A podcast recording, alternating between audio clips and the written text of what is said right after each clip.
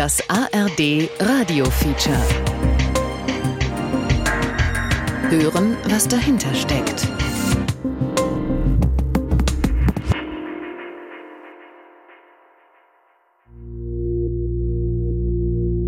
Wer hätte gedacht, dass wir alle mal mit kleinen Computern in der Tasche herumlaufen würden? Dass wir unser Leben mit ihnen organisieren, unsere Gedanken in sie hineinschreiben. Und wer hätte gedacht, dass viele heute eine smarte Uhr tragen, die jede Nacht protokolliert, wann, wo und wie viel sie schlafen? Und wie tief? Schon jetzt ist es möglich, in viel persönlichere, intimere Sphären vorzudringen. Wir können unsere Emotionen tracken. Wann hatte ich gute Laune, wann schlechte? Wann war ich fröhlich, wann niedergeschlagen? Die Technologie dafür gibt es schon. Ich finde es übrigens in Summe immer sehr spannend, wie viel mehr Angst die Leute vor Kameras haben und entspannt sind mit Mikrofonen. Vielleicht verstehen uns Computer bald besser als wir uns selbst. Das sagen zumindest Wissenschaftler. Computer sollen nicht nur hören können, wenn Menschen traurig oder zufrieden sind. Die Kamera wird zugeklebt, da gibt es ja diese Schieberaufkleber und so weiter. Sondern auch, ob eine Person krank ist oder bald krank wird. Aber überall im Haus liegen ans Internet angeschlossene Mikrofone eigentlich rum. Das finde ich persönlich natürlich ähm, nach Jahren der Forschung an Audio viel beunruhigender. Abgehört. Doku über das Geschäft mit KI-Stimmanalyse. Von Rebecca Zisielski, Sami Kamis und Simon Wörns. Der KI-Forscher Björn Schuller arbeitet seit mehr als 20 Jahren an seiner Vision. Computer sollen Emotionen verstehen lernen. Das heißt, die KI in der Zukunft wird einfach immer mehr ähnlich wie ein Mensch hören können, oh, der ist gerade total durch den Wind oder ist kognitiv gerade woanders, was auch immer es ist, ja. Schuller ist Professor in Augsburg und London. Und er ist überzeugt, anhand der Stimme kann Software das Innerste des Menschen entschlüsseln. Er ist nicht allein mit seiner Überzeugung. Große Tech-Unternehmen wie Amazon, Microsoft und Google erforschen, wie künstliche Intelligenz Emotionen aus der Stimme erkennen kann. Und schon jetzt werden unsere Gefühle in manchen Situationen getrackt, ohne dass wir es mitbekommen. In dieser Doku testen wir, wie gut KI-Emotionsanalyse mit Hilfe der Stimme funktioniert wir besuchen Orte, an denen sie im Einsatz ist und sprechen mit Expertinnen und Experten über die Gefahren, die sie birgt. Wie jede neue Technologie ist Stimm-KI nicht einfach gut oder schlecht, sie bietet Chancen. Sie könnte das Leben von Menschen verbessern.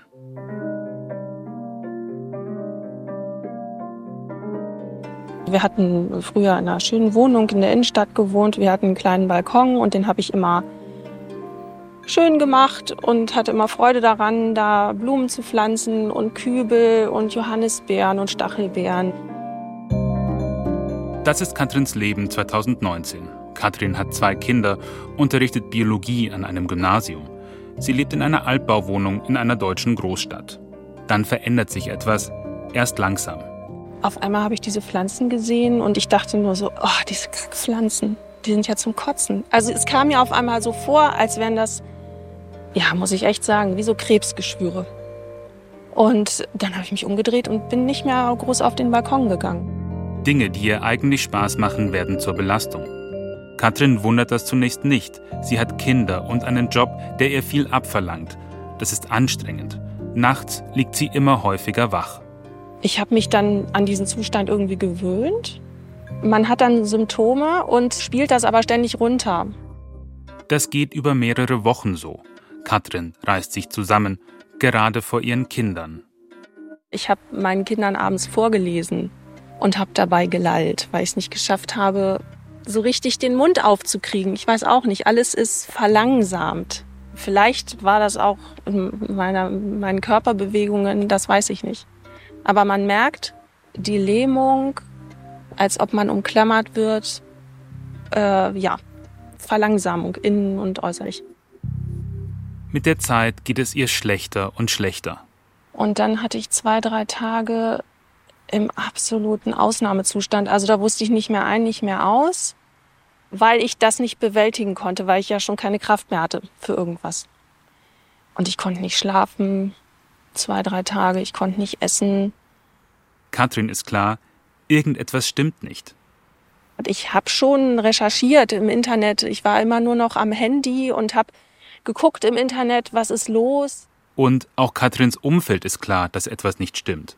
Und dann habe ich das große Glück gehabt, dass in meiner Nachbarschaft eine Frau lebt, die Psychotherapeutin ist. Und da hatte ich mich mal getraut, mich so ein bisschen zu öffnen. Und sie hat das gleich, denke ich, richtig eingeschätzt. Und dann war mein Glück, dass sie mir gleich eine Therapeutin empfohlen hat. Ja, und dann bin ich dahin und dann sagte sie mir gleich nach zehn Minuten, sie haben eine Depression. Diese Diagnose, Depression, schockiert Katrin. Ja, wenn ich so zurückdenke, liest man bei Depressionen viel so Hauptsymptome, die ich so ähm, wiedererkenne, die mir aber damals gar nicht ähm, bewusst gewesen sind. Also ich wäre nicht auf die Idee gekommen, das mit einer Depression zu verbinden. Und doch, sie hat Glück, wird schnell behandelt, findet schnell Hilfe. Doch bei vielen ist das anders. Millionen Menschen in Deutschland leiden an einer Depression. Oft dauert es Monate oder Jahre bis zur Diagnose. Es gibt eine Technologie, die depressiven Menschen helfen könnte. Stimmanalyse mit künstlicher Intelligenz. Im Netz werben App-Hersteller damit, Depressionen anhand der Stimme zu erkennen. Hätte Katrin früher gewusst, was mit ihr nicht stimmt? Hätte sie sich Hilfe gesucht, bevor es besonders schlimm wurde? Katrin erinnert sich noch, wie sich ihre Stimme verändert hat. Das ist ja immer das Problem bei der Depression, dass man das nicht merkt. So wie man spricht, ist tatsächlich in den Phasen, wenn man es ganz zulässt, die Krankheit, man spricht langsam und man lallt fast, dass man das Gefühl hat, auch nicht, dass die denken, ich bin betrunken oder so. Für Ärzte sind das Symptome einer Depression, für Gesundheits-Apps sind das Daten. Tatsächlich glauben Forscher, eine Stimmanalyse mit Hilfe von künstlicher Intelligenz kann Depressionen erkennen. Sie hoffen, diese Technologie könnte depressiven Menschen helfen. Menschen, die nicht wie Katrin zufällig neben einer Psychotherapeutin wohnen oder Menschen, die länger auf einen Behandlungstermin warten müssen. Und das ist erst der Anfang. Forscher in zahlreichen Ländern arbeiten an der Erkennung von ganz verschiedenen Krankheiten. Von Parkinson, Alzheimer, Multiple Sklerose, AIDS, ALS, Demenz oder Atemwegserkrankungen. All diese Krankheiten wollen sie anhand der Stimme erkennen. In Millionen Wohnungen in Deutschland stehen Smart Speaker. Sie erzählen auf Befehl Witze, schalten das Licht aus oder spielen unsere Lieblingsmusik ab. Sie könnten aber noch viel mehr. Wie wäre es, wenn Alexa ungefragt vorschlägt, Ibuprofen zu bestellen, wenn man nur nach dem Wetterbericht gefragt hat? Technisch scheint genau das möglich zu sein. Amazon hat sich 2017 eine Technik zur Krankheitserkennung über Smart Speaker patentieren lassen. Was mit den Sprachaufnahmen von Alexa passiert, weiß nur der Konzern selbst. Ein Patent bedeutet noch nicht, dass die Technik tatsächlich im Einsatz ist. Aber es zeigt, dass Unternehmen in solche Gesundheitsanwendungen viel Geld investieren. Your voice holds millions of data points. Canary Speech has patented a revolutionary technology. In fact, our machine learning models can detect disease in a sample of conversational speech in just 20 seconds. The Sond mental fitness app has unique technology that measures aspects of your voice called vocal biomarkers. We're measuring your voice using the microphone on your smartphone. Sond Health, detecting changes in your health from changes in your voice. Katrin hat ihre Erkrankung jetzt seit zwei Jahren hinter sich. Das sagt Katrin und das sagt auch ihre Ärztin. Die Apps müssten sie also als gesund einstufen. Katrin öffnet die erste App. Okay, ja, das ähm, kennt man auch so ein bisschen von Meditations-Apps, da kann man das auch machen. Angeblich reicht dieser App schon eine kurze Sprachaufnahme für die Analyse. Ähm, okay, gut, dann muss ich auf den blauen Knopf. Was Katrin erzählt, ist unwichtig. Die KI analysiert ja, wie sie spricht. Okay, ähm, heute war ich im Unterricht und habe mit den Schülern über Genetik und Photosynthese gesprochen und habe in der Pause mich. Die Parameter, die die App auswertet, sind, wie viele Wörter spricht jemand pro Minute, wie viel Druck ist auf der Stimme und wie groß ist der Frequenzbereich. Also spricht jemand monoton oder lebhaft. Okay, jetzt sagt mir die App, dass ich regelmäßig laufen soll, dass das meiner Stimmung gut tut, ja. Während die Auswertung läuft, gibt die App Tipps für mentale Gesundheit. Okay, deine mentale Fitness ist deine Sache. Hm. Dann das Ergebnis. Oh, excellent. Ja, 88 von 100, das ist doch ein guter, das ist doch ein guter Wert. Ja. Katrin testet noch eine weitere App. Dieses Mal spricht sie Englisch. Okay, uh, today I went to work by bus and sub. Um, this morning I was a bit late. Die zweite App liefert ein anderes Ergebnis. Aber hier, hier sagt sie, um, the results based on your vocal biomarkers. Ähm, da sagt er auf einmal, dass ich da ein Problem habe. Sie stuft Katrin als depressiv ein, was sie nicht mehr ist. Ist die Frage, woran das liegt. Vielleicht kommt die App zu dem Schluss, weil Katrin Englisch spricht und immer wieder Pausen macht. Vielleicht weil sie allgemein eher leise spricht oder weil es Hintergrundgeräusche gab. Das alles können wir nicht nachvollziehen. Beide Apps verraten nicht, wie sie zu ihren Ergebnissen kommen. Ergebnisse, die sich widersprechen. Und das ist auch ein Kritikpunkt an den Apps. Sie sind intransparent und sie stützen sich im Fall unserer Tests für die Diagnose auf nur eine Datenquelle, die Stimme. Psychiater sagen, es braucht mehr als die Stimme, um eine Depression zweifelsfrei zu diagnostizieren. Zum Beispiel Informationen über Schlaf- oder Essverhalten. Katrin hat eine Depression hinter sich. Das hat sie verändert, sagt sie. Jetzt lebt sie mit der Unsicherheit, erneut zu erkranken. Hier könnten Apps eine Hilfe sein. Und das wäre vielleicht auch eine Verbesserung im Hinblick auf die Selbsteinschätzung. Denn bei mir war es ja so, dass die Depression das immer runtergespielt hat.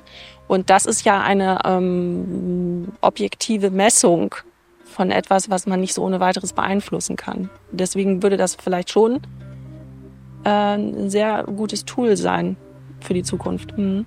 Wenn es funktioniert. Wenn es funktioniert, ja. Björn Schuller ist davon überzeugt, dass es funktionieren kann. Das heißt, es ist so eine Grundidee von Zusammenspiel zwischen Therapeutin und KI. Ähm, die KI liefert schon mal so einen Fingerprint sozusagen, was war los in der letzten Zeit und äh, kann vielleicht dann eben Ersthilfe leisten, wenn gerade niemand Menschliches verfügbar ist, weil es mitten in der Nacht ist, 3 Uhr am Sonntagmorgen oder weil überhaupt das System überlastet ist und einfach nicht mehr den Bedarf abdecken kann. Seit zwei Jahrzehnten forscht er zu Stimme und KI. Ich habe meine Doktorarbeit dann drüber geschrieben, Anfang der Nullerjahre und ja, seither ist das so das große Thema eigentlich auch bei Konferenzen. Von ihm wollen wir wissen, was wird bei Stimmanalyse genau untersucht? Das ist das klassische Intonation, Intensität, Rhythmus. Ähm, dann habe ich den Klang der Stimme. Klingt die eher heiser, geschrien sozusagen, geflüstert. So stimmqualitative Merkmale nennen wir das. Und dann gibt es artikulatorische Merkmale, das heißt, wie sauber spreche ich. Stimmliche Eigenheiten erkennt der Computer als Daten. Spricht jemand höher, schneller, aber auch gedämpfter oder leiser, sind das Hinweise für die KI. Sie errechnet daraus, wie es dem Sprecher geht Natürlich funktioniert das alles auf einer komplexeren, semantisch viel, viel höheren Ebene. Wir sitzen in einem kleinen, abgedunkelten Konferenzraum der Firma O'Deering in einem Gewerbegebiet nahe München. Björn Schuller hat O'Deering gegründet. Heute ist er wissenschaftlicher Berater der Firma. Vor ihm steht ein Laptop, an den ein Mikrofon angeschlossen ist. Er öffnet ein Programm. Auf dem Bildschirm erscheint ein hellgraues Fenster mit einem roten Punkt in der Mitte. In jeder Ecke befindet sich ein Emoji. Eins von den Gesichtern lacht, ein anderes sieht wütend aus, das dritte weint und das vierte wirkt zufrieden. Björn Schuller steckt sich das Mikrofon an den Hemdkragen. Und ich versuche es jetzt mal auf die Quadranten hinzubewegen, so der Reihe nach, vielleicht so irgendwie. I'm really doing so good today. It's a great day. Mhm. Der rote Punkt bewegt sich nach oben. Dort ist das Emoji, das lacht. Je nachdem, welche Gefühlslage das Programm heraushört, bewegt sich der rote Punkt eher in die eine oder eher in die andere Ecke, hin zu den passenden Emojis. Oh, come on, this is bullshit. I'm seriously angry right about now. Der rote Punkt wandert zu dem wütenden Emoji. Das KI-Programm im Hintergrund versteht nur Englisch. Und es hört auf zwei Dinge. Den Inhalt, also was man sagt, und darauf, wie die Stimme dabei klingt. Das heißt, wenn Sie absichtlich wollen, dass es nur auf den Klang hört, dann können Sie Deutsch oder was auch immer sprechen. Ähm, wenn Sie wollen, dass es auch den Inhalt mitmodelliert, dann müssten Sie Englisch sprechen. Wollen wir mal ausprobieren? Ja. Sehr gerne. Dann nehme ich jetzt mal das unkalibrierte Modell, oder? Ich nehme mir das Mikrofon und probiere es aus, aber nicht auf Englisch. Denn ich will herausfinden, wie gut die KI versteht, in welchem Tonfall ich etwas sage und nicht, was ich sage. Jetzt rede ich sehr motiviert und auch etwas äh, fröhlich, amused, okay. Und schon springt der rote Punkt nach oben, in die Ecke mit dem lachenden Emoji.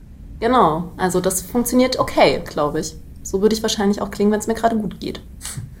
Und jetzt rede ich relativ neutral und versuche nur etwas zu erklären, was ich versuche ähm, zu beschreiben. Also zum Beispiel, dass ich da jetzt gerade einen Punkt sehe auf dem, auf dem Bildschirm, der hin und her springt. Okay, da steht dann jetzt aber worried. Also das war jetzt relativ negativ. Für mich selbst klang meine Stimme neutral, beschreibend, erklärend. Neben dem roten Punkt steht das englische Wort worried, besorgt also. Diese Stimmung schreibt mir der Algorithmus zu. Ich selbst fühle sie nicht. Eine Sekunde später steht neben dem roten Punkt sogar depressed, also niedergeschlagen, bedrückt, deprimiert. Ziemlich große Worte für eine KI, die mir kaum zwei Minuten zugehört hat. Also diese kleinen Subkategorien sollten Sie vielleicht ein bisschen ignorieren, weil wichtig ist, wo der Punkt sich befindet und wie weit Sie in den Ecken sozusagen, also ich würde es mal nicht zu überinterpretieren, was hier bei den einzelnen Punkten jetzt wirklich steht. Hm. Wir haben gesehen, die grobe Stimmung, sehr fröhlich oder wütend, erkennt die KI ganz gut. Bei Björn Schuller klappt es besser als bei mir. Wenn er spricht, wirkt es auf uns so, als hätte er lange geübt, damit der Algorithmus ihn richtig versteht. Ja, man muss schon sagen, das war bei mir auch so, dass ähm, das schon geschauspielert einfach bei uns beiden klingt. Also man müsste jetzt wirklich, wirklich wissen, schlecht geschauspielert, wie es wäre, wenn man, wenn, wenn man wirklich in dieser Emotion ist, authentisch. Dass der Algorithmus besonders gut auf übertriebene Emotionen reagiert, ist vielleicht kein Zufall. Björn Schuller sagt uns, viele der Sprechproben, von denen die KI gelernt hat, stammen aus Serien und Filmen von Schauspielerinnen und Schauspielern.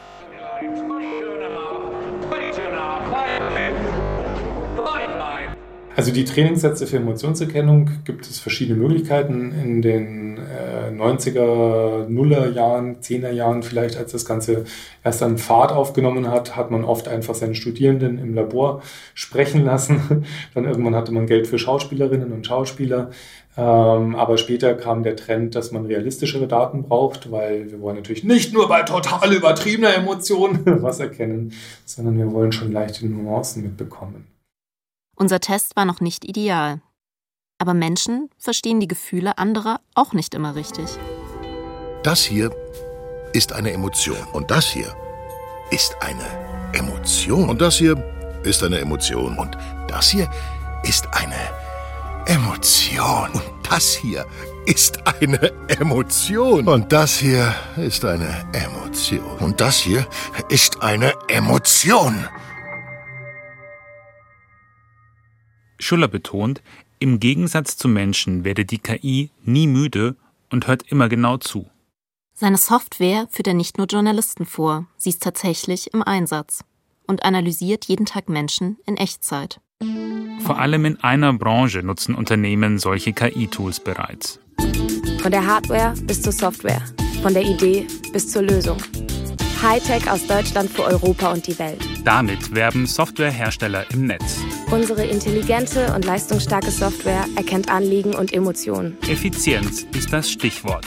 So verstehen sie Kunden besser und können ihre Bedürfnisse vorhersehen. Nun sind ihre Kunden Menschen und nicht Probleme. Bis ins kleinste Detail. Die Kundinnen und Kunden besser verstehen sei das Ziel. Plus KI-gestützte Prognosen sowie Planerstellung und sekundengenaue Analysen. Diese Analysen zeigen konkrete Entwicklungen je Mitarbeiter, Kontaktcenter oder Produkt und bieten hohes Potenzial für eine effiziente Steuerung und Schulung einzelner Mitarbeiter. Es ist an der Zeit, starke Kundenverbindungen aufzubauen, die den Beteiligten Freude bereiten. Denn darum geht es doch schlussendlich, oder? In den USA ist das längst Alltag. Dort gibt es Hersteller von Sprach-KI, die jeden Tag Millionen Calls analysieren. Nein, Sie können nichts dafür. Das stimmt natürlich. Aber das Wir sind in Rostock. Ein großer Raum, viele Schreibtische, davor Menschen mit Headsets. Bitte sagen Sie mir zuerst Ihren Vor- und Nachnamen. Wir sind bei 11880. 11880, die Auskunft für Deutschland. Telegate. 11880, da werden Sie geholfen. Früher war 11880 eine Telefonauskunft. Heute betreibt die Firma hauptsächlich Callcenter. 11880 übernimmt das Beschwerdemanagement für andere Unternehmen, etwa für Wohnungsgesellschaften, Autohäuser oder Anbieter von Elektrorollern. Dann danke für das Gespräch und dann wünsche ich Ihnen noch einen schönen Tag. Sehr gerne, bitte. Nicole Eingrieber arbeitet seit vielen Jahren als Call-Agentin. Bei ihr rufen Menschen an, wenn sie einen Schaden an einem Elektroroller melden möchten oder wenn sie Probleme mit ihrer Mietwohnung haben. Okay, also ich wünsche Ihnen jetzt erstmal alles, alles Gute und ich drücke die Daumen, dass sich das alles in der Zukunft äh, zum Positiven entwickelt. Selbst wenn eine Anruferin schlechte Laune hat, bleibt Nicole Eingrieber freundlich. Wir hören zwar nicht, was die Kunden am anderen Ende der Leitung sagen, aber wir sehen ihre Stimmung auf dem Bildschirm.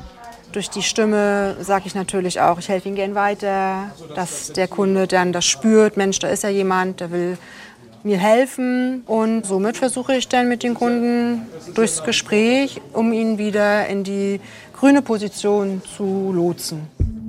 Mit grüner Position meint Nicole Eingrieber eine Anzeige auf ihrem Bildschirm. Dort sieht man zwei Smileys. Ein roter Smiley für den Anrufer, der zeigt, wie verärgert er ist.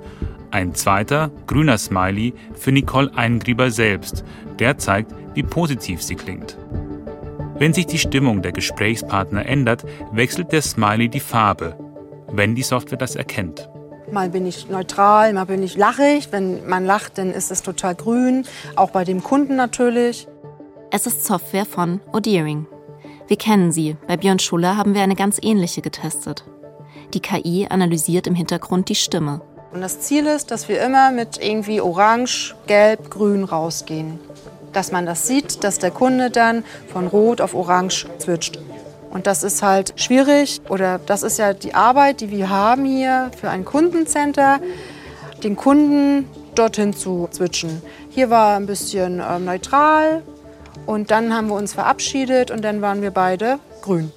Oder ja, grün. Wenige Meter entfernt sitzt Nicole Eingriebers Teamleiterin Yvonne Eckloff-Martin. Auch sie schaut auf einen Bildschirm mit Smileys. Ich sehe die Mitarbeiter, die gerade einen aktiven Call haben bei mir über das Dashboard, kann auf dem Dashboard sehen, wie das Gespräch in etwa verläuft. Das ist eine Echtzeitmessung ohne Aufzeichnung. Ich kann sehen, wie lang das Gespräch geht, ob es möglicherweise Unterbrechungen gegeben hat, dass äh, sich Agent und Kunde ins Wort gefallen sind. Die Freundlichkeit des Mitarbeiters. Sie sieht alle laufenden Gespräche ihres Teams gleichzeitig. 29% Freundlichkeit steht bei einer Agentin also nicht so freundlich. Bei einem anderen hört die Software 50% Freundlichkeit aus der Stimme heraus. Die Teamleiterin kann auf laufende Gespräche klicken, dann öffnet sich eine Kurve, die zeigt, wie sich die Stimmung entwickelt hat. Wir sind natürlich bestrebt, gute Kundengespräche zu führen, freundliche Kundengespräche zu führen. Und äh, so können wir natürlich reagieren, sollte der Agent nicht so schöne Gespräche führen, dass wir dagegen steuern können. Ich sehe das Gespräch in Echtzeit. Hier vor Ort habe ich die Möglichkeit, dann dementsprechend zum Agenten zu gehen, ihn aufzumuntern, aufzubauen, zu fragen, was war im Gespräch, ob es eine bestimmte Situation gab, was diesen Ausschlag bei mir hier über das Dashboard ausgemacht hat. Für uns sieht das alles nach einer engmaschigen Kontrolle aus. Wie sieht das die Call-Agentin, deren Emotionen die Software scannt? Ganz ehrlich, ich blende es aus. Wichtig für mich, für meine Arbeit ist auch, dass der Kunde freundlich rausgeht. Ich bin freundlich und weiß, ich habe ihm so gut es geht geholfen. Das ist mein Ziel für mich.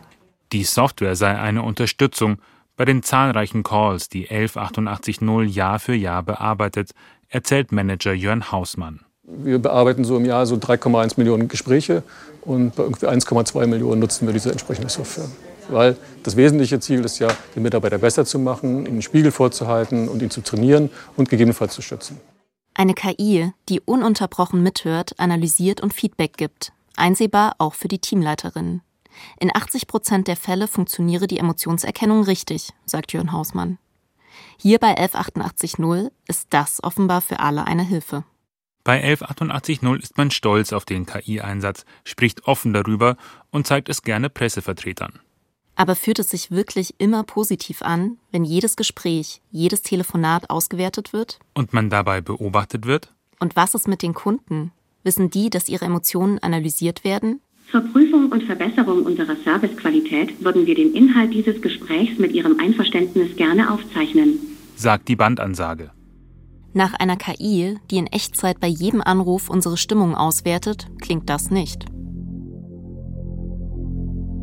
Whenever I mention to people that contact centers do this, even professors, they're astonished. Nobody thinks about contact centers. Wann immer er Leuten davon erzähle, was in Callcentern passiere, seien sie erstaunt, sogar seine Universitätskollegen.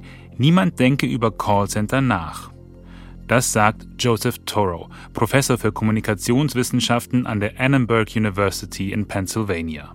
They just call them and get angry. You deal with these people and then you hang up.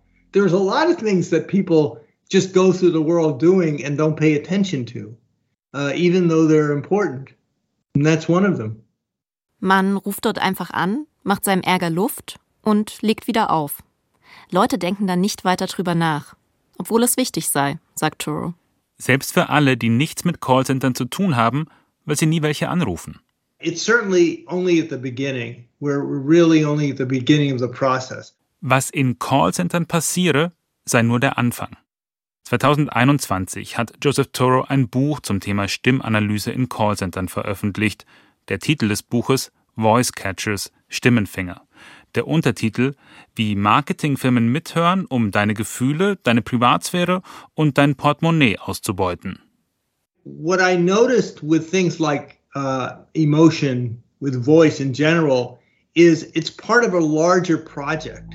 Was Turo beschreibt, ist der Versuch großer Unternehmen, Stimme und was sie über einen verrät, als Datenquelle zu erschließen. In a real sense, it's the beginning of the interrogation of the body.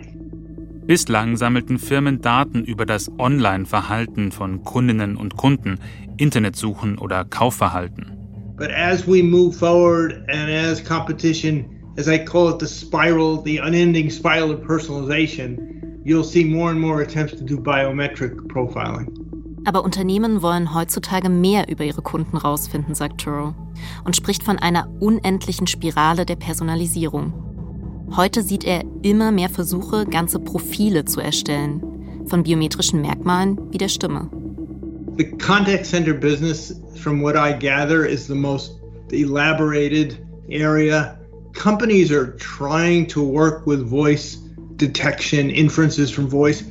Die Callcenter-Branche sei insgesamt am weitesten, sagt Toro.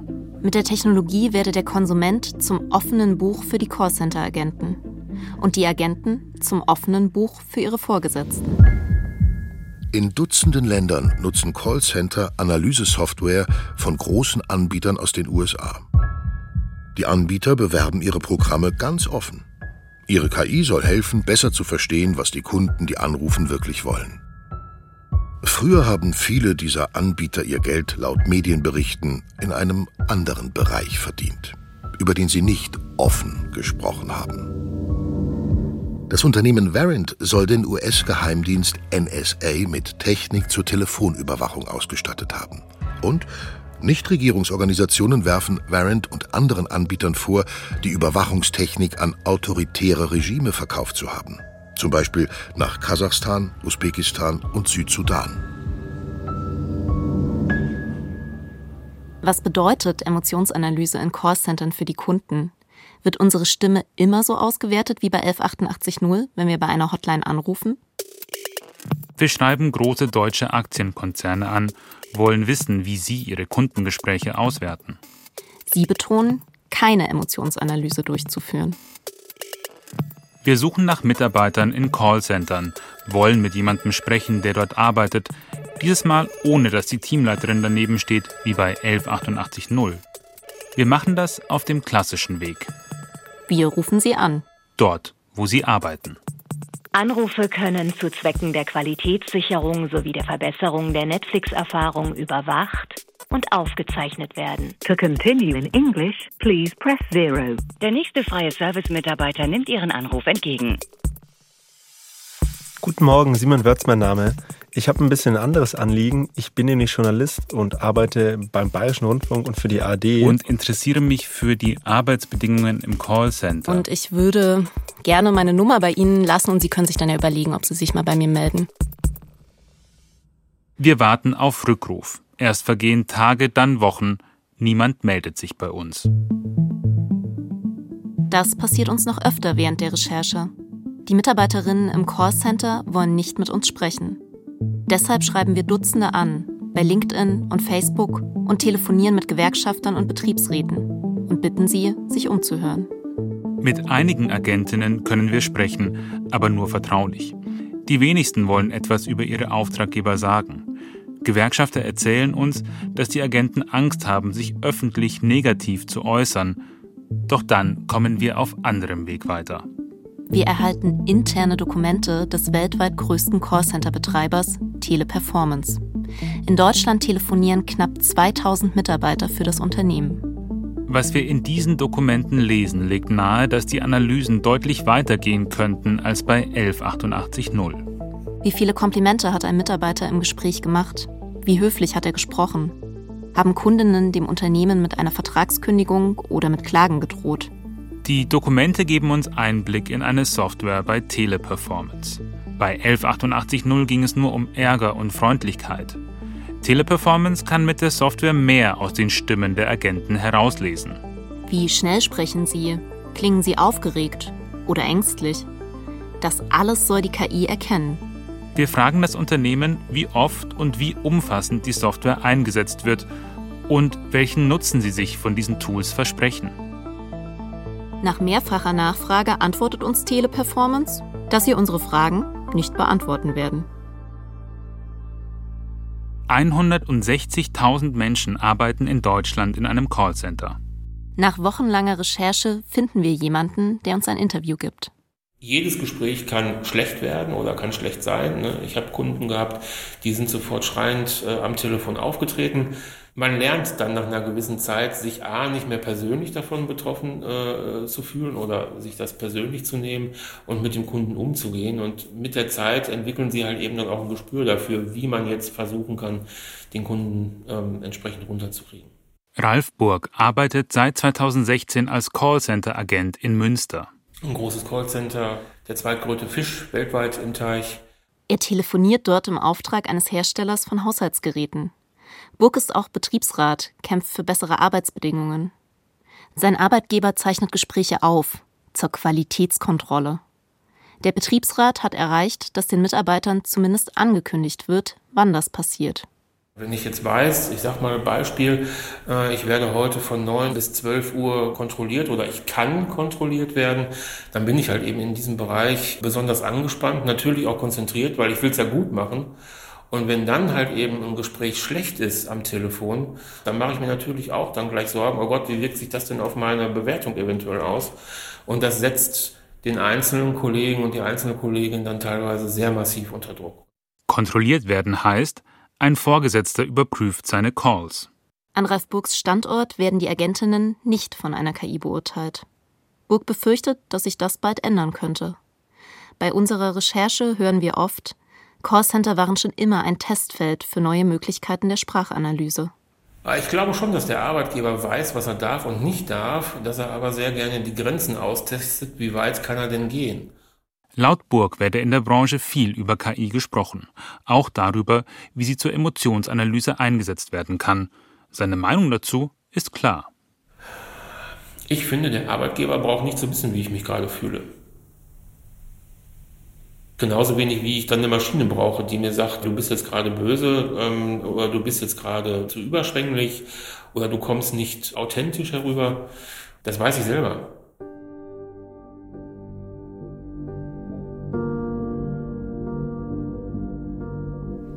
Also ähm, wir machen das gleich so. Ich fange an und wer war jetzt noch der Erste, der danach dran war? Das war das bin Heike, ich. Ne? Das es ist 8 Uhr morgens an einem Dienstag in Schwerin. Und auch zur Verantwortung.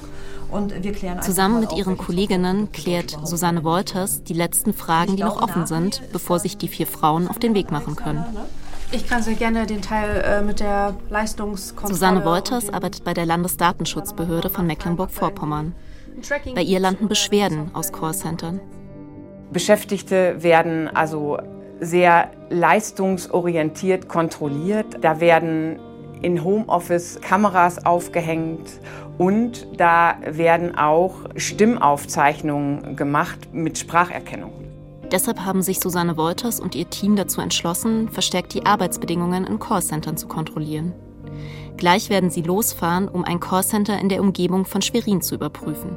Was die Callcenter anbelangt, ist das jetzt unsere zweite Kontrolle in vier Wochen. Wir haben uns jetzt vorgenommen, dass wir in diesem Bereich also stärker hinschauen, insbesondere vor dem Hintergrund also äh, des ähm, Beschwerdeaufkommens auch. Zu diesem Callcenter liegen keine konkreten Beschwerden vor. Überprüfen wird das Team die Arbeitsbedingungen dennoch.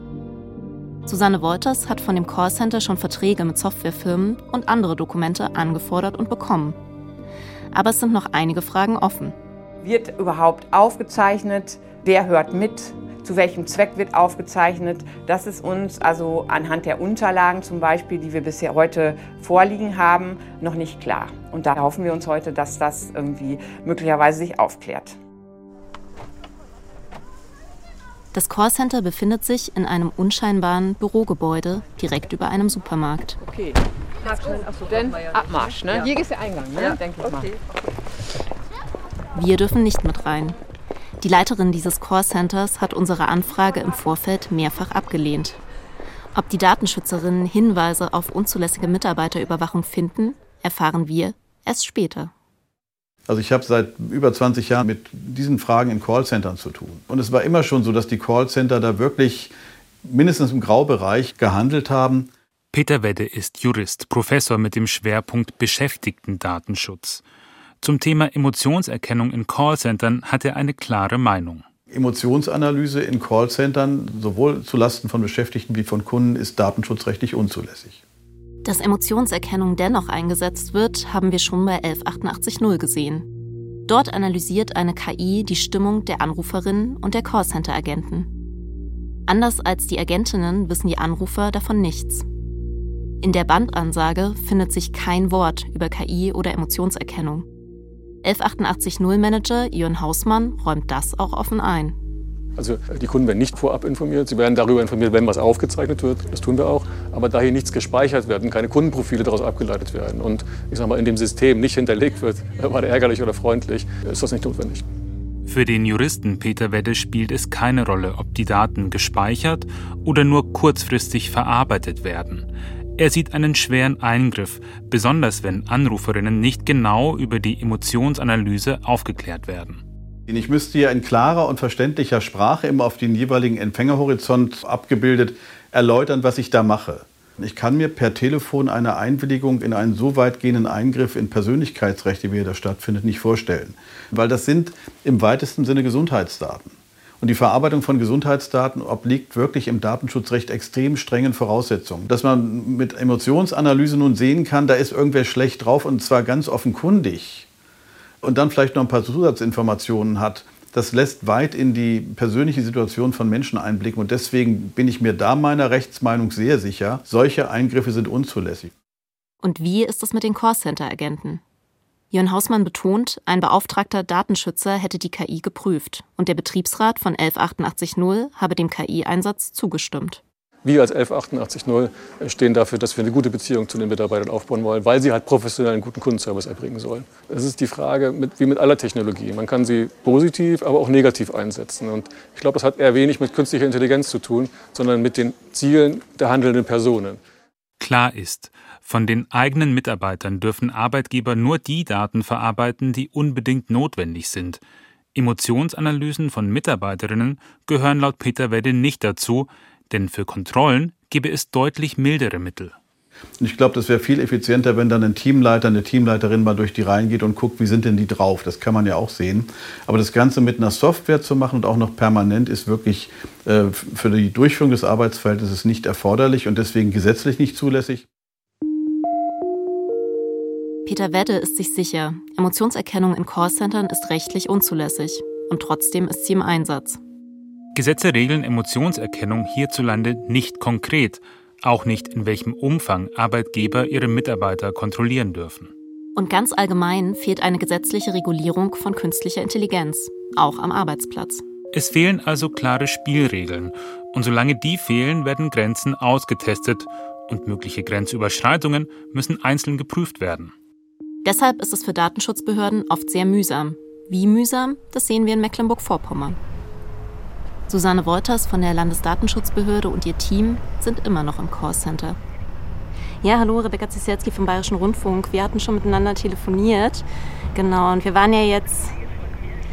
Ah, okay. Ja, es geht darum, dass heute ja die Datenschutzbeauftragte von Mecklenburg-Vorpommern bei Ihnen war und ähm, das überprüft hat, Ihr Callcenter, und wir würden gerne ein Interview mit Ihnen führen. Also wir sind noch draußen, wir könnten hochkommen. Genau, ich meine, wir hatten das ja schon angekündigt, dass wir hier sein würden, ähm, aber Sie stehen uns trotzdem nicht für ein Interview zur Verfügung. Na gut, dann danke. Nach knapp drei Stunden ist die Aktion zu Ende. Lagebesprechung. So, dann wollen wir jetzt mal gucken, dass wir das noch auswerten. Das erleben wir auch nicht jedes Mal, dass wirklich darauf geachtet wird, mhm. nur die Daten gespeichert werden von den Mitarbeitern, aber auch von den Kunden, die notwendig sind. Und das hat uns sehr, sehr überzeugt. Wir gucken jetzt nochmal in die Unterlagen ob wir vielleicht noch Widersprüche finden oder Ungereimtheiten, wir vermuten es erstmal nicht. Susanne Wolters und ihr Team müssen jetzt noch alle Verträge und Details zur Software auswerten. Ob das Callcenter wirklich nicht gegen Gesetze verstößt, wissen die Datenschützerinnen erst in einigen Wochen. Bisher haben wir gesehen, Emotionserkennung kann zur Kontrolle eingesetzt werden. Und wir haben gesehen, sie funktioniert nicht immer so, wie sie soll. Zum Beispiel, als ich bei Odeering versucht habe, neutral zu sprechen und die Software von KI-Forscher Björn Schuller Depressed angezeigt hat. Das Problem ist aber viel größer. Die KI-Ethikerin Kate Crawford forscht seit Jahren zu den Auswirkungen von künstlicher Intelligenz auf die Gesellschaft. Obviously, we've had lots of instances where people with different accents or different cultural backgrounds are being penalized because they don't express emotion in the same way as a standardized AI template would have them sound. Kate Crawford sagt also, die KI diskriminiert ganze Menschengruppen. Sie erzählt von vielen Fällen, in denen Menschen wegen ihres Akzents oder ihres kulturellen Hintergrunds abgestraft wurden. Und zwar, weil die KI einen Standard vorgibt und Abweichungen bestraft. Genau das haben wir auch bei unserer Recherche erfahren von Call-Agentin Nicole Eingrieber bei 11880. Dort wertet eine KI die Stimmung von Anrufenden aus und zeigt Emotionen als rote, gelbe oder grüne Smileys an. Es irritiert manchmal auch. Der Kunde ist nett, aber es wird dann manchmal auch nur rot aufgezeichnet, weil aber die Stimmklangfarbe dieses Kunden, vielleicht auch von nicht deutschsprachigen Mitbürger, das so aufgezeichnet ist. Also es gibt auch solche und solche, aber das ignoriere ich dann. Wenn ich merke, der ist mit mir immer noch nett am Telefon und ich spüre das, das spürt man ja auch, dann ist für mich diese rote Smiley-Farbe dann uninteressant. Im Callcenter hat das noch überschaubare Auswirkungen, solange Menschen für ihre Art zu sprechen nicht benachteiligt werden. Das zeigt aber, die Technik macht Fehler, sie diskriminiert. I think these are red flags to why we should be deeply concerned about the spread of these systems. KI-Forscherin Crawford beunruhigt die Verbreitung dieser Technologie, auch weil es keinen wissenschaftlichen Konsens darüber gebe, dass sie tatsächlich funktioniert. What we've been seeing from very large comparative studies in psychology is that there's simply, you know, no correlation between, you know, one word, what you might call happiness, might be very different to what somebody else describes it or how they might express it in their voice. Jeder Mensch definiert Glück auf seine Weise. Und jeder klingt anders, wenn er oder sie glücklich ist. Das haben psychologische Studien gezeigt, sagt Crawford. Für Kate Crawford ist klar, welche Konsequenzen wir daraus ziehen sollten. Emotionserkennung gehört für sie verboten. In Europa gibt es dazu konkrete Ideen. Die EU will den Einsatz von künstlicher Intelligenz grundsätzlich regeln, durch den sogenannten AI Act. Eine Verordnung zur Regulierung künstlicher Intelligenz. Ein Vorschlag, Emotionserkennung am Arbeitsplatz soll pauschal verboten werden. Jeder Mensch hat das Recht auf Innenleben, seine Emotionen nicht zu teilen, nicht mitzuteilen, wenn er das möchte oder sie das möchte. Und durch die neuen pseudowissenschaftlichen Ansätze wird dieses Recht unterminiert. Und das wollen wir nicht. Das war mal deutlich. Sergej Lagodinsky, Abgeordneter der Grünen im Europaparlament. In den vergangenen Jahren hat sich Lagodinsky viel mit KI-Systemen befasst. Gerade kommt er von einer Veranstaltung aus Österreich. Am Flughafen in München wartet er auf seinen Flug nach Brüssel. Wir haben bestimmte Bereiche identifiziert, wo wir der Meinung sind, diese Technologie KI darf in diese Richtung auf dem europäischen Kontinent nicht entwickelt werden. Und darunter fällt nach unserer Überzeugung eben der Einsatz der Emotionserkennung am Arbeitsplatz, im Bildungsbereich und auch zur Strafverfolgung. Die EU diskutiert den AI Act seit Jahren. Am 14. Juni 2023 beschließt das Parlament seine Position. Vote is closed and it is adopted. Congratulations. Ein Aspekt, Emotionserkennung am Arbeitsplatz soll verboten werden. 499 Abgeordnete sind dafür, darunter Sergej Lagodinsky. 28 sind dagegen und 93 enthalten sich. Eine davon Angelika Niebler. Und ich denke mir gerade das Thema Emotionserkennung am Arbeitsplatz ist so ein Thema, wo man einfach nochmal sorgfältig Chancen und aber Risiken eben auch abwägen muss. Angelika Niebler sitzt für die CSU im EU-Parlament. Aber wir sind ja noch äh, mitten in den Beratungen. Äh, wenn die Position des Parlaments festgelegt ist, dann geht es ja in die Beratungen mit den Mitgliedstaaten. Die Kommission ist da immer als ehrlicher Makler mit eingebunden und versucht eben auch Kompromisslinien auszuloten. Was Angelika Niebler hier erklärt, über das Gesetz ist noch lange nicht entschieden. Kommission, Mitgliedstaaten und EU-Parlament verhandeln über die endgültigen Inhalte des AI-Acts. Frühestens Ende 2023 soll es soweit sein. Für Angelika Niebler steht das Verbot der Emotionserkennung noch zur Diskussion. Die Kehrseite der Medaille ist es, wenn wir in Europa sagen, das wird verboten, dann wird es diese Form der Entwicklung natürlich auch nicht mehr bei uns in Europa geben. Dann geht es nach USA, nach China, sonst wohin. Und das ist die Frage, ob wir das wollen. Die EU hat die Aufgabe, Technologien zu regulieren, die sich rasant weiterentwickeln und die wie Emotionserkennung potenziell sehr gefährlich sind. Weil sie ein mächtiges Überwachungstool sein können. Aber anders als bei der Emotionserkennung am Arbeitsplatz steht im Bereich Gesundheit kein grundsätzliches Verbot zur Debatte. Das heißt, Wissenschaftlerinnen könnten weiter mit Stimm-KI an der Früherkennung von Depressionen, Alzheimer oder Parkinson forschen.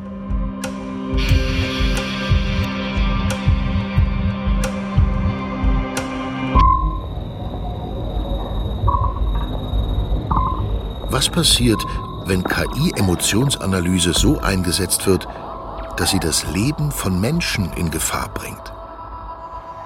Autoritäre Regime könnten versuchen, das Intimste des Menschen zu durchleuchten. Ihre Gefühle für andere. In vielen Ländern auf der Welt werden Schwule und Lesben immer noch verfolgt, sind homosexuelle Handlungen immer noch verboten. Könnten Sicherheitskräfte mit KI automatisiert herausfinden, wer homosexuell ist? In dem Gewerbegebiet bei München, in dem O'Dearing an einer KI-Emotionsanalyse arbeitet, erfahren wir von Björn Schuller, manche Regierungen scheinen das wirklich zu wollen. Das war übrigens früher etwas, was wir immer wieder angefragt wurden aus Regimen, äh, ja, wie soll ich sagen, die man nicht unterstützen möchte, ob man zum Beispiel Homosexualität erkennen kann automatisch. Und das war eins der Themen, die ich immer abgelehnt habe. Ähm, ja, weil natürlich in manchen Ländern Homosexualität verfolgt wird. Aus welchen Ländern? Das möchte ich lieber nicht sagen. Aber das kann man sich ja, denke ich, denken. Die Firma, die Björn Schuller 2013 gegründet hat, beschäftigt heute mehr als 70 Menschen. Er selbst sieht eine Regulierung von KI pragmatisch. Die Auswirkungen eines teilweisen Verbots von Emotionserkennung ebenfalls. Aber klar, es ist dann natürlich eins, ähm, aber es denke nicht, dass es tatsächlich die Entwicklung in dieser Hinsicht irgendwie stoppen, hemmen wird, aus wissenschaftlicher Sicht auch nicht am Markt. Ich denke, auf kurze oder mittlere Sicht ist klar, dass künstliche Intelligenz sozial, emotional kompetent werden wird. Oder, und das haben wir bei Odiering und Björn Schuller deutlich gesehen, nicht die Computer lernen, unsere Emotionen richtig zu verstehen, sondern wir lernen, so zu sprechen, dass die Computer uns verstehen.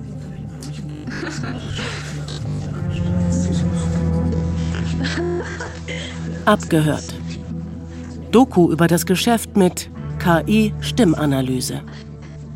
Von Rebecca Zisielski, Sami Kamis und Simon Wörz. Es sprachen Rebecca Zisielski, Sami Kamis und Stefan Wilkening. Ton und Technik Susanne Harassim. Regie Ron Schickler. Redaktion Uli Köppen, Helga van Ooyen und Johannes Bertou.